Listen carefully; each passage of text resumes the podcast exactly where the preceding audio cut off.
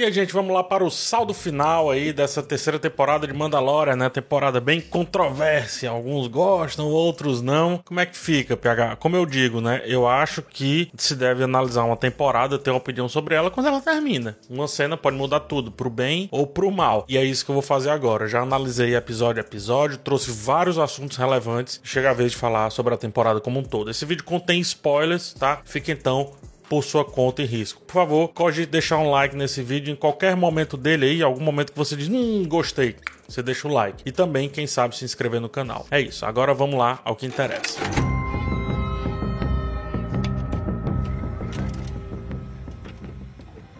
Eu, um, enquanto um jovem garoto, comecei a gostar de Star Wars por conta das lutinhas, né? Sabre de luz, naves, etc. O lance é que hoje, já sem cabelos, eu passei a gostar muito mais dos temas mais densos que esse universo é, foi trazendo aos poucos, mesmo que ainda sutilmente muitas vezes. Eu não sei de fato qual a receita perfeita aí para agradar gregos e troianos, porque eu sei que existem muitos PHs aqui nesse público que Star Wars construiu, mas também existe novos PHzinhos, né? Aqueles que ainda tinham cabelos e que eram mais aventurados aqui por essa questão das lutinhas, mas eu acho que passa pelo equilíbrio disso, né? Quase meio óbvio assim.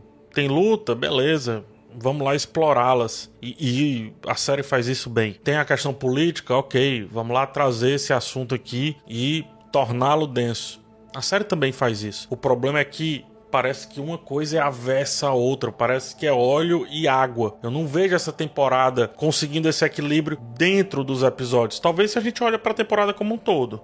Esse equilíbrio existe, mas dentro do episódio, ou melhor, dos episódios, ora é um episódio denso demais, ora um episódio reflexivo demais. Terceiro episódio extremamente reflexivo, né? Oitavo episódio, uma correria desenfreada. E assim eu percebo que essa temporada, essa terceira temporada mais precisamente, não tem coesão é quase amorfa, como quem tem assuntos seríssimos a tratar, mas também precisa agradar a quem não quer essa seriedade. E aí fica entre um e outro.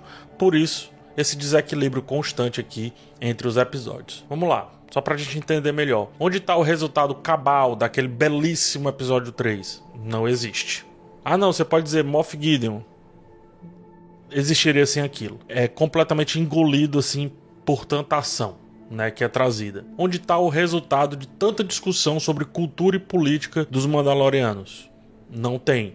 É resolvida por uma ou duas cenas simbólicas colocadas ali no último episódio. Então, na ânsia de construir cenas de luta, belíssimas em sua maioria, é bom que se diga, uma season finale que poderia ser é, uma condensação, né? Poderia condensar tudo que foi destilado ao longo dessa temporada, acaba tão jogada quanto muita coisa aqui que a gente recebeu, ou que pelo menos flertou acontecer. Como eu disse, eu gosto muito de esperar que uma temporada acabe para ser conclusivo, e em partes é pelo que acontece aqui nos finalmente dessa temporada. Uma cena interessante, politicamente falando, né, do Mando dando o Darksaber para Bocatan, eu acho que é menosprezada pelo desfecho parcial desse tal desse Darksaber aqui no oitavo episódio. Assim como a inconclusão de todo o papo sobre a anistia é utilizada apenas em lampejos que ajudam certos episódios a existir, mas não a temporada parecer, como eu disse, ter uma coesão narrativa. Se esse é um assunto relevante, dê um fim,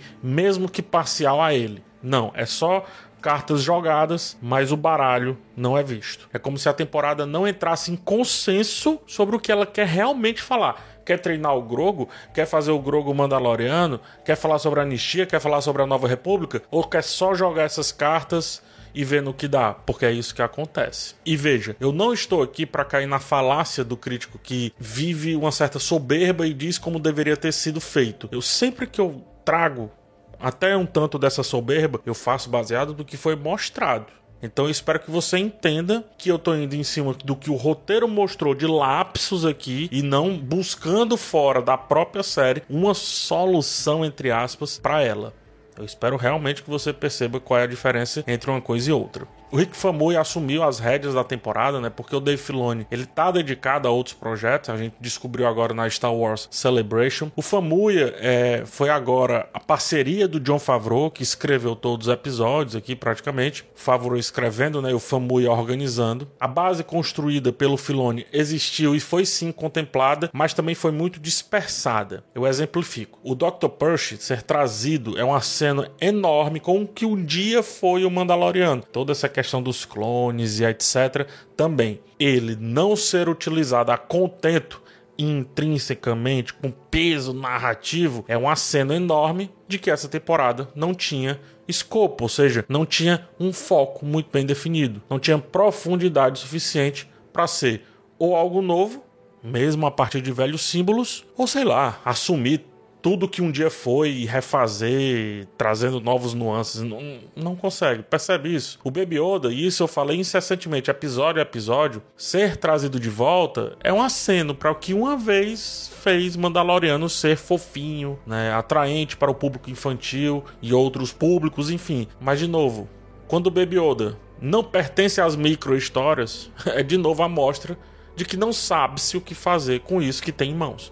Parece que tem muitos pratos para serem equilibrados e invariavelmente todos os pratos caem. Admiro muito o John Favreau como criador, né, como diretor, também como roteirista, só que no ponto de roteiro eu gosto muito mais dele enquanto um criador de premissas. Seu Homem de Ferro é exemplar nesse sentido, tá? O filme todo é 80% fabuloso e o desfecho é uma lutinha super frívola ali com o vilão. Mais do que isso, os filmes seguintes não sabem destrinchar os símbolos que foram criados e caem numa certa megalomania sem muita forma definida. Seu filme chefe, né, que é todo dele, direção, roteiro, produção, é excelente também. Traz essa ideia do pai que, ao se encontrar com a profissão, também se reencontra com a paternidade, com seu filho. Parece algo? Talvez, um tal de Mandaloriano.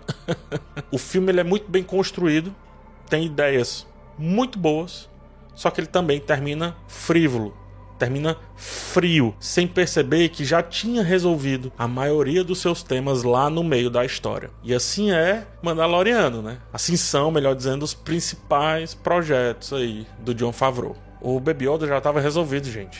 Ainda que resgatasse o de volta, como foi feito aqui, a gente precisaria de novos objetivos. Eles são até mostrados, mas não acontecem, não chegam a acontecer. Pior, são colocados ali e são, sei lá, meio que resolvidos em uma ceninha, Grogo deveria ser treinado, como eu falei. Apenas um episódio mostrou isso.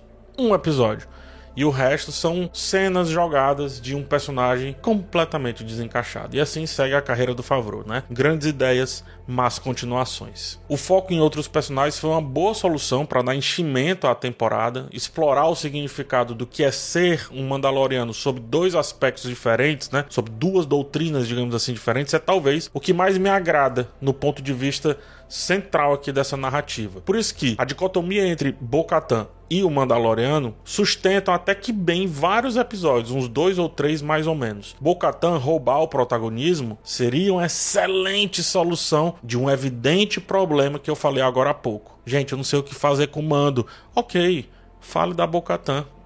tem muito que ser falado por ali, tem muita coisa a ser abordada a partir dela. De novo, eu gosto quando isso acontece, mas também fica na quase. Mando é quase protagonista. Bocatan é quase protagonista também. Grogo é quase treinado. Mandalor é quase mostrada. A cultura é quase aprofundada. Os símbolos são quase trabalhados. E resta a mim ficar aqui me esgueirando, me esforçando para achar assuntos entre os episódios aqui mais conectados a essa história central. O Trapper Oath, né, sempre que apareceu lá, o piloto da Nova República, trouxe um alento que para a série, eu acho inclusive que ele deveria ter sido um dos personagens principais. Como um dos temas tratados foi essa forma da Nova República atuar em seus primeiros anos nessa galáxia, ele foi um dos personagens que, sei lá, mais arrastou consigo que até dentro da nova república existam aqueles que não acreditam no sistema. Olha que assunto poderoso que não pertence a outras séries não pertence a outros filmes e que poderia ser arrastado, poderia ser trazido pelo Trapper Wolf aqui mais presente nessa história e o Mandaloriano fazendo muito parte disso. É um assunto que poderia ser tão tratado com mais profundidade que, veja bem,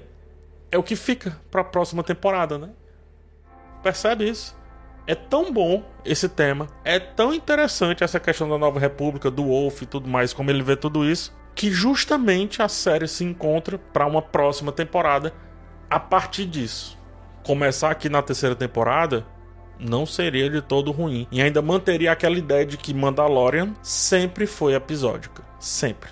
E ainda sustentaria duas, três, quatro, cinco temporadas a mais. Entre problemas e soluções, o pior de tudo eu acho que é a falta de uma ameaça muito mais marcante. Se a ideia foi construir essa grande história dos Mandalorianos, né, o personagem do Moff Gideon, eu acho que ele não poderia apenas ser sugerido durante seis episódios. É muito tempo de uma ameaça que não é ameaça por muito tempo. Quando volta, né, quando ele reaparece lá no sétimo episódio, traz consigo também o Conselho das Sombras. Acho que fica aí a deixa de que tinha uma linha narrativa secundária para ser explorada mesmo que sutilmente, paulatinamente, pouco a pouco, episódio a episódio, e que convergesse nos episódios finais, convergisse, perdão, nos episódios finais. Se tal linha narrativa fosse explorada, qualquer ação, qualquer ida ali e acolá do mando, da boca quer que seja, ao longo aqui dessa temporada, seria seguida por sensações de perigo. Afinal, Moff Gideon poderia aparecer a qualquer momento.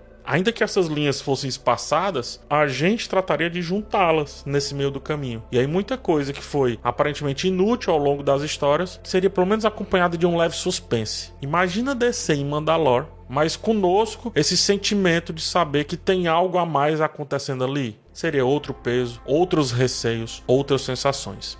Não foi paciência. Como eu disse, não estou dizendo como deveria ter sido. Estou trazendo apenas elementos que foram mostrados dentro da temporada e como eles poderiam ser reagrupados. É diferente. Ficam as coisas boas. O episódio 3, meu favorito, o aumento do número de Mandalorianos que trouxeram um frescor visual para Star Wars, o lance da vida secreta dos droids, que assunto muito bacana, uma certa sensação de grandeza que essa temporada tentou construir o tempo inteiro com relação ao planeta e também à cultura dos Mandalorianos, trazer o Conselho das Sombras, flertar com Thrawn e a trilogia dos livros lá escrita pelo Timothy Zahn é um afago enorme no fã que há muito tempo anseia por novidades de Star Wars, mesmo que essas novidades sejam levemente baseadas em o que um dia foi cânone antes da Disney realmente adquirir essa franquia e reorganizar o canon. Mas também ficam os pontos ruins. Um Grogo para vender boneco e um Din que parou no tempo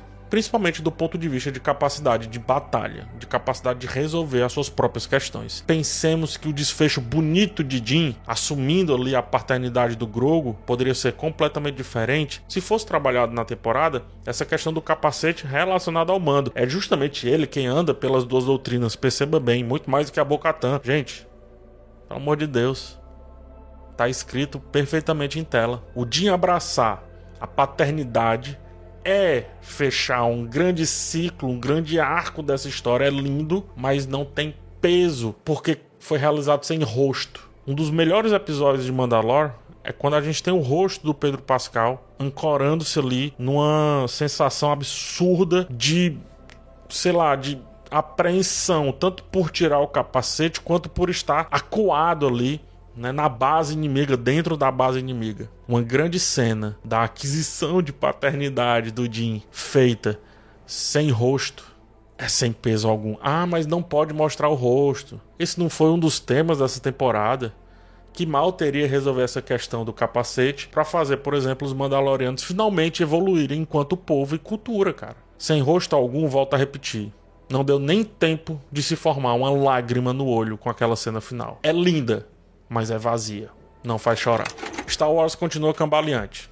A série que ninguém esperava foi um absurdo de qualidade. Endor, a série que era a prova de falhas, foi lotada delas. Mandalorian, temporada 3. É preocupante e fica aí a expectativa no caso por Ahsoka. Eu acredito que, conforme essa série seja recebida, a gente vai ter as reais definições do que esperar desse universo de Star Wars aqui na TV, no Disney Plus mais precisamente. Até lá, tem a quarta temporada que já foi escrita, só que como não foi filmada, muito pode ser modificado e também nem foi confirmado, é bom que se diga. E temos um filme confirmado aí, né? Um filme eh, confirmado e Star Wars não estão andando muito lado a lado, mas enfim, um filme que foi anunciado que promete unir Mando, Ahsoka e Boba Fett. É esperar. Eu espero te ver por aqui até que tudo isso aconteça. Vai ter Star Wars Vision segunda temporada no dia 4 de maio, tá? Fica ligado, fica ligada. E comenta aqui embaixo quais as suas expectativas para esse futuro. Quero te ouvir. Forte abraço em vocês, até a próxima e tchau.